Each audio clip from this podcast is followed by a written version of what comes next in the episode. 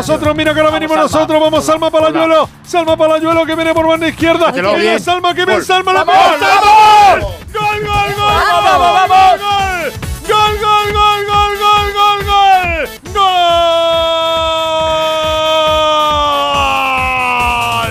¡De España!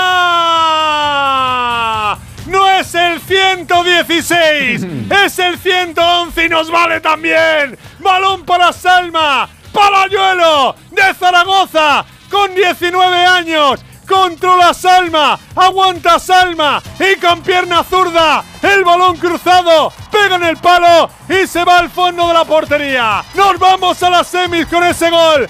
España 2, Holanda 1.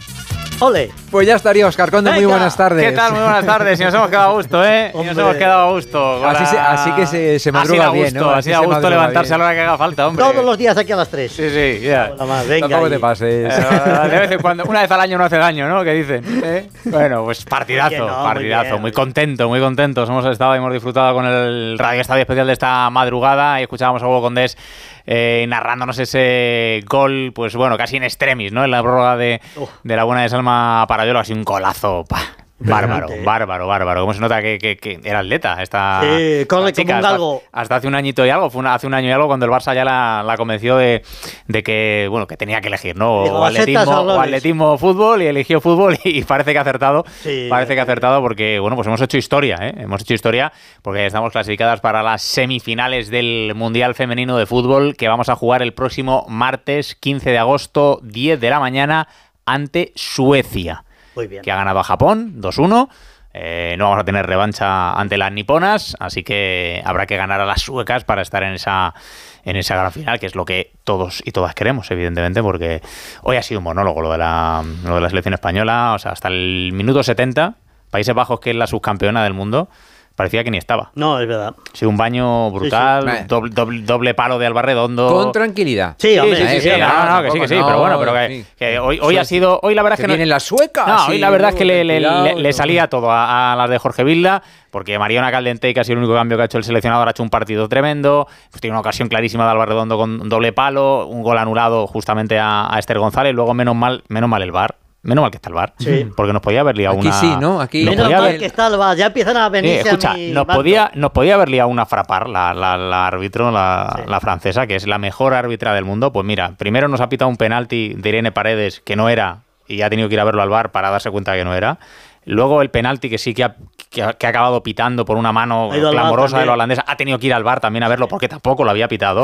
O sea que menos mal que estaba el bar para salvarnos, porque si no, igual estábamos hablando, hablando de esa 12 de minutos cosa. de prolongación, ¿eh? 140 minutos Es que, ha durado el partido más locura. largo eh, de la historia del fútbol femenino. O sea, los 90 reglamentarios más los 30 de prórroga son 120, pues las prolongaciones de primera parte, segunda primera, parte. 12 Sí, sí, en entre, la la- primera. entre las prolongaciones y, y Ya, las conta- ya prolongaciones de la contabas prórroga, el otro día que 140. más o menos es un poco la tónica que se espera para esta temporada, sí, ¿no? sí, sí, sí, Eh, claro, que vayan a- ahí, Estaré con el cronómetro Mm. para no perder Claro. ni un solo minuto de espectáculo. Pues sí, pues sí. Contra las suecas. Me Contra recuerda, las suecas. me recuerda a Paco Martínez Claro, Soria. por eso, Claro, venga, eh, la José Luis sueca. López Lo de- Vázquez. Ahí Ahí estamos, ahí estamos. estamos. La- Las ibéricas, ¿eh? Claro, o algo claro, así. pues escuchamos a las ibéricas Vamos y al ibérico, que es Jorge Vilda.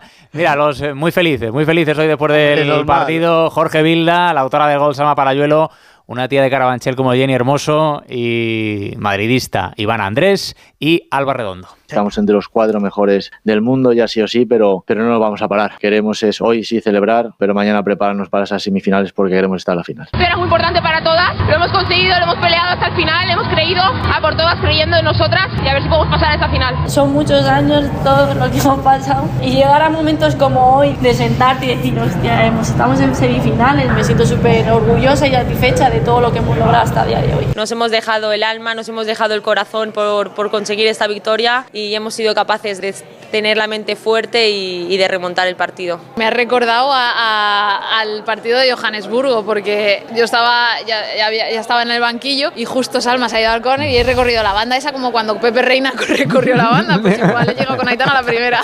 Estaba ahí Alba Redondo recordando, claro, fue un España-Países Bajos, aquella final del Mundial de 2010 con el gol de Iniesta y que, que salieron todos corriendo a abrazarle y hoy pues han hecho las que estaban ya en el ellas, ha- banquillo un ellas han poquito lo crecido mismo. con ese Claro, recuerdo, claro, claro, se han han hecho poquito lo futbolistas con ese Hay quien ha recuerdo. Dicho una frase maravillosa. Estoy agotada de llorar de alegría. Sí, sí, sí. Jenny, Hermoso, Jenny ¿verdad que Hermoso, sí? Jenny Hermoso, sí, es decir, sí, sí. es una frase no puede ser más bonita. Hay una, ha habido una imagen preciosa hoy de Jenny Hermoso y de, de Alexia Putella después del partido, eh, de- también con Irana Paredes, que son pues las tres, veteran tres Claro, de las veteranas, claro, claro. de las capitanas sin brazalete, ¿no? Porque no son capitanas después de todo lo que ha, que ha ocurrido, pero se las veía con lágrimas en los ojos de, de, pues eso, de satisfacción, ¿no? De lo que, de lo que han claro. sufrido, de lo que el fútbol femenino que hace dos telediarios era nada eh, en España. y Yo creo que si le faltaba algo para, para tener un espaldarazo definitivo, pues era esto, ¿no? Que la selección española no se enganchase, que hiciese algo grande en, en un campeonato importante y estar en unas semifinales de un mundial.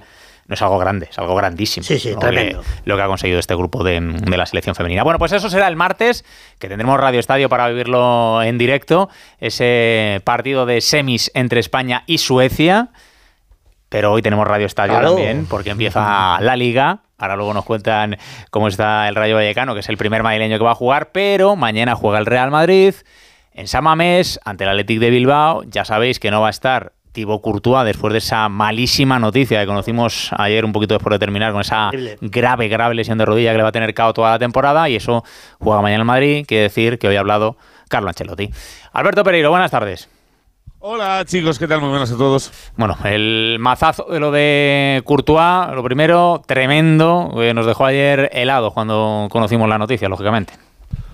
Bueno, pues te lo puedes imaginar y no se recupera el Madrid todavía de esta historia porque eh, no estamos hablando de un futbolista cualquiera, eh, tanto por calado a lo personal como por el nivel de futbolista. Posiblemente eh, si vas uno por uno en el Madrid, Vinicius y Courtois son los dos mejores jugadores de la plantilla, sin lugar a dudas. Y bueno, pues eh, planificando lo que eh, es lo más inmediato, que es el partido frente al Atlético en Lunin en portería y dándole vueltas a entramos en detalles de lo que es el casting de porteros, pero eh, yo creo que lo primero y lo que la gente quiere saber es qué ha dicho Ancelotti al respecto de eh, lo que pasa en su portería, lo que quiere, así que Oscar, todo tuyo. Pues escuchamos a Carlo Ancelotti hablando de esa lesión de Courtois y del puesto que va a ocupar ahora Andrei Lunin. A desear a, a Courtois que pueda recuperar pronto eh, y después darle toda la confianza del mundo a, a Lunin, que es un gran portero, falta la experiencia. Entonces, si los próximos días pensamos de meter un portero más en la, en la plantilla, titular... eh, como he dicho, tenemos la confianza en lunes y seguimos con lunes. Esto es un tema que lo podemos pensar en los próximos días. Primero que pare con la mano, es lo que, pedimos, que lo que pido a todos los porteros. Con los pies es mejor tener un delantero que, que acierte. Pues eso es lo que pide Ancelotti para el portero que vayan a fichar, pero ha insistido Pereiro en que su titular es Lunin. Bueno, no se lo cree ni él. Por eso te iba a decir, por eso te iba a decir. Digo, ha insistido en eso, pero- No lo quería, Pero no se iba a no lo- marchar.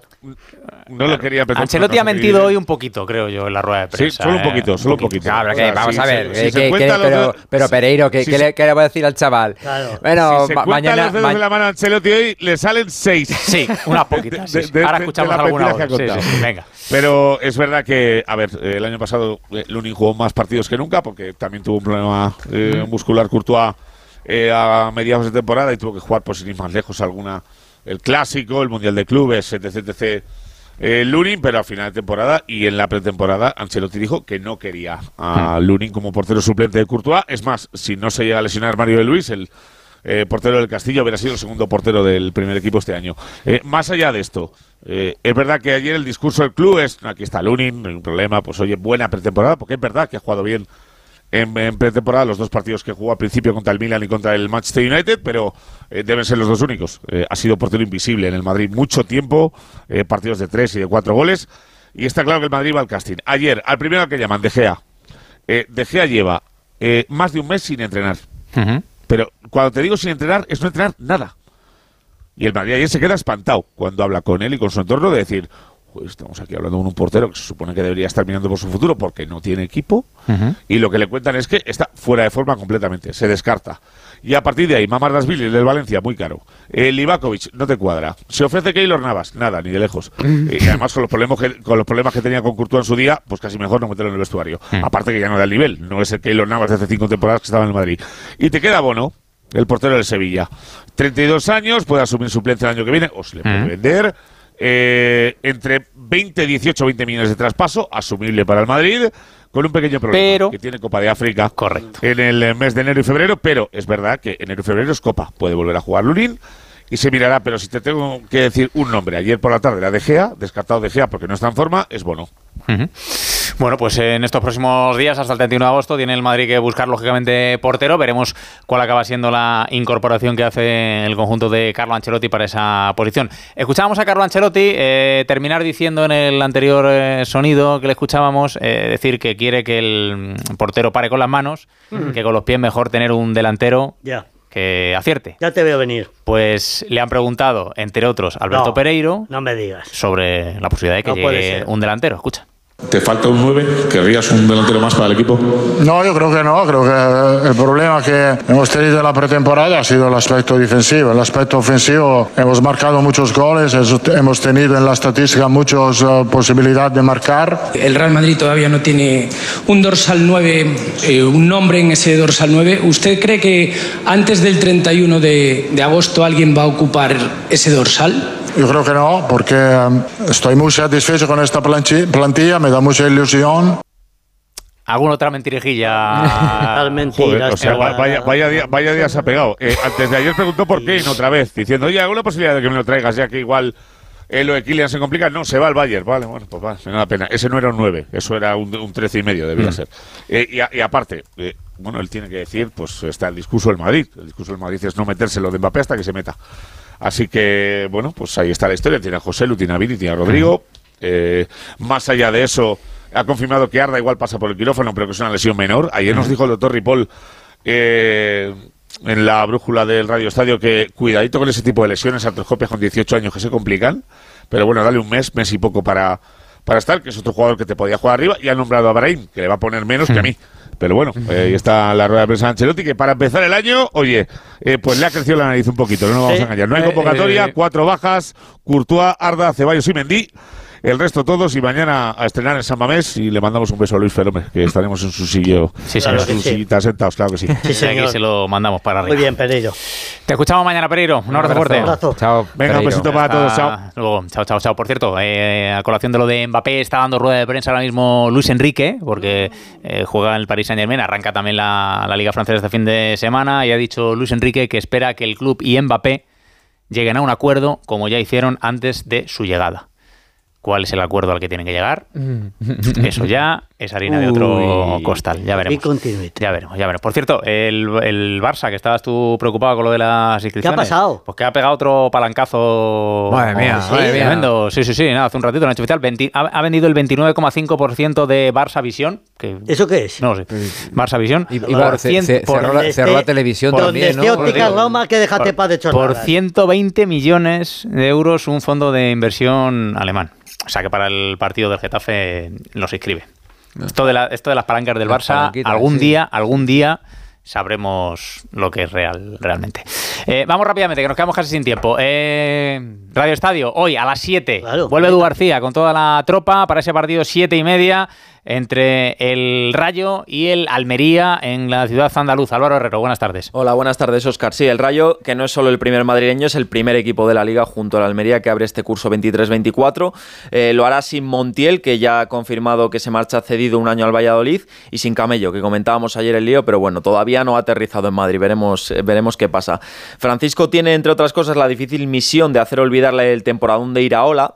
Pero bueno, aún así el técnico es cauto, está tranquilo y prefiere ir paso a paso. Le escuchamos. Hay que ser muy humilde y como lo es este club y como es su afición, ¿no? A partir de ahí ser ambicioso y este va a ser también nuestra, nuestra identidad, ¿no? Comenzar con buen pie es importante, poder conseguir eh, nuestro objetivo, que es la permanencia lo antes posible y luego pues, disfrutar un poco de lo que podamos, eh, pueda venir después. Por supuesto me pongo una cifra, que son esos puntos que quizá el año pasado hizo el equipo, Permanencia y luego ya veremos. Estaremos atentos a partir de esta tarde. Gracias Álvaro, el Rayo que juega esta tarde, el Atlético de Madrid que lo hará el lunes 9 y media recibiendo al Granada. Alejandro Mori, buenas tardes. Hola, ¿qué tal? Buenas tardes a todos. Y, eh, antes de nada, déjame decirte porque me parece curioso, ¿no? Habéis, habéis mencionado tres porteros por la lesión de Courtois. Courtois, De Gea y Bono y los tres pasaron por la portería del Atleti. Sí, es cierto. Es cierto. Vaya, vaya apunte que dejamos ahí, ¿no? ¿Cómo va lo del Suyuncu ese?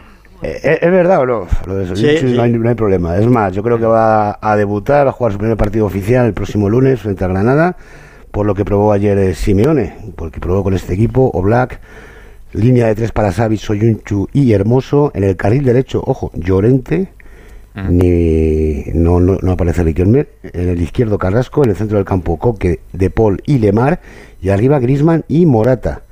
Vamos a ver si se reafirma de aquí al lunes este, esta primera probatura del 11.